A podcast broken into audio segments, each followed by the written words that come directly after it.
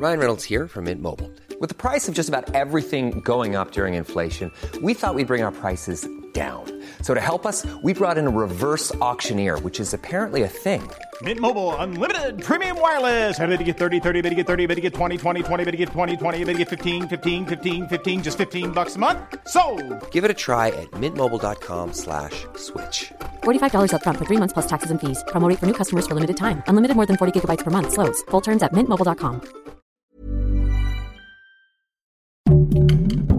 Heraldo Podcast, un lugar para tus oídos. Jesús Murillo Caram fue detenido este 19 de agosto por delitos relacionados con la desaparición de los 43 normalistas de Ayotzinapa. Te contamos lo que sabemos al momento. Esto es Primera Plana de El Heraldo de México.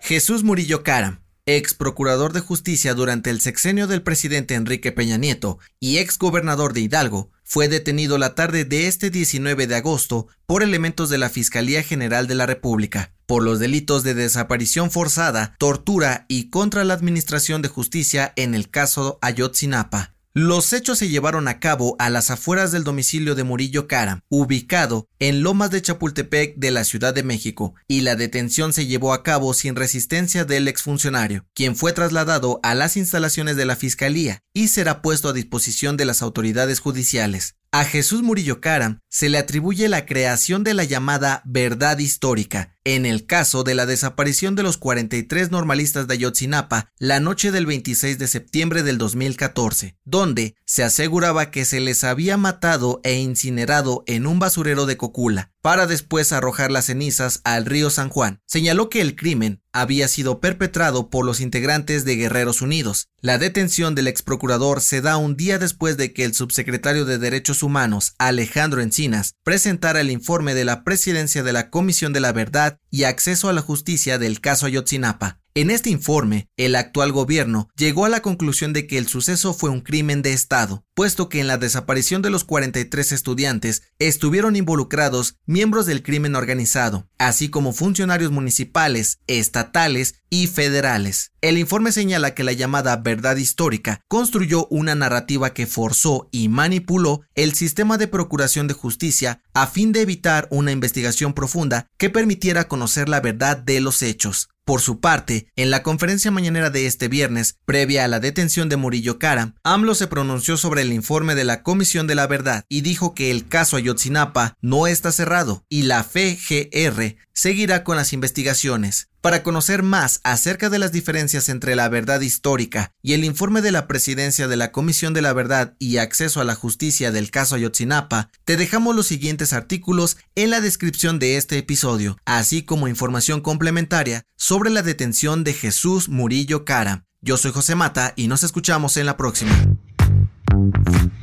Esto fue Primera Plana, un podcast del Heraldo de México. Encuentra nuestra primera plana en el periódico impreso, página web y ahora en podcast. Síguenos en Instagram y TikTok como El Heraldo Podcast y en Facebook, Twitter y YouTube como El Heraldo de México. Hasta mañana.